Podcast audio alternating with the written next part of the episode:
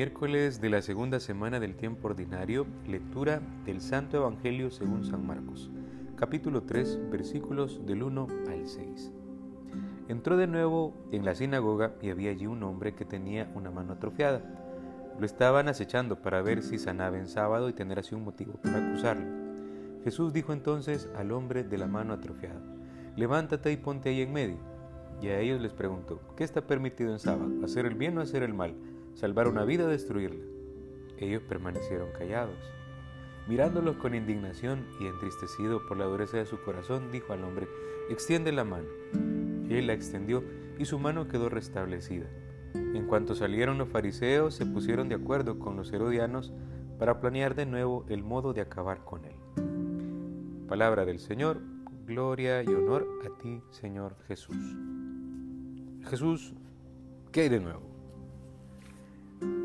Vamos a descubrir ahora una gran paradoja para los judíos, porque el sábado en principio está hecho para descansar, para adorar a Dios, pero miren, a Jesús se le ocurre curar a una persona que está mal. Y es que Jesús actúa como testimoniando la libertad interior que provoca el amor. Digamos que esto no es comprensible para las personas que le están escuchando, sobre todo para los fariseos, para estos judíos que son tan tajantes, porque ellos no han cultivado ni el amor ni la libertad interior.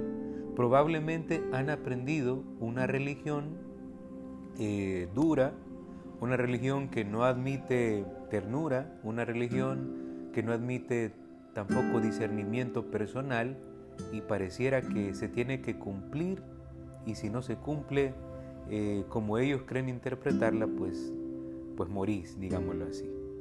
La libertad interior para nosotros debe permitir que los valores de Jesús puedan regir nuestra vida, sin que nada nos desvíe. Entonces, si tengo libertad interior, entonces que no me desvíe el legalismo, eh, una especie de casuística, es que si no hago esto, entonces caigo en pecado, y es que si no comulgo en domingo una fiesta de guardar, entonces estoy en pecado grave una serie de legalismos que a lo mejor no están brotando de un amor sincero por Dios.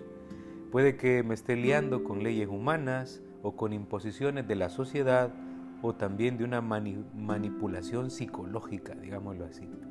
Entonces la libertad interior permite que los valores de Jesús rijan nuestra vida y esto que no nos desvíe. Por lo tanto, eh, cuando Jesús asume nuestras durezas, nuestras flaquezas, nuestras lepras, digamos que Él las logra quemar con el don supremo del amor. Y es cierto, es que estas personas que a lo mejor están siendo muy tajantes y no tienen espacio para la libertad ni para el amor, en el fondo hay una añoranza de querer hacer las cosas de una manera correcta, pero a lo mejor nos estamos desviando del camino. Pidámosle al Señor ahora que no se canse de esta ingrata dureza que tenemos a veces para juzgar a los demás, y que tenga piedad sobre todo de la parálisis de nuestro corazón. Y le decimos, Señor, ábrela al bien de mis hermanos. Abre mi corazón, mis manos, eh, mi ser, mi libertad interior al bien de los hermanos. Este es como el, el, el quid, digámoslo así, de este día. Libertad. Obrar con libertad, porque esa libertad es fruto también del amor. Jesús testimoniando la libertad interior que está provocada por el amor intenso que Él siente por la humanidad.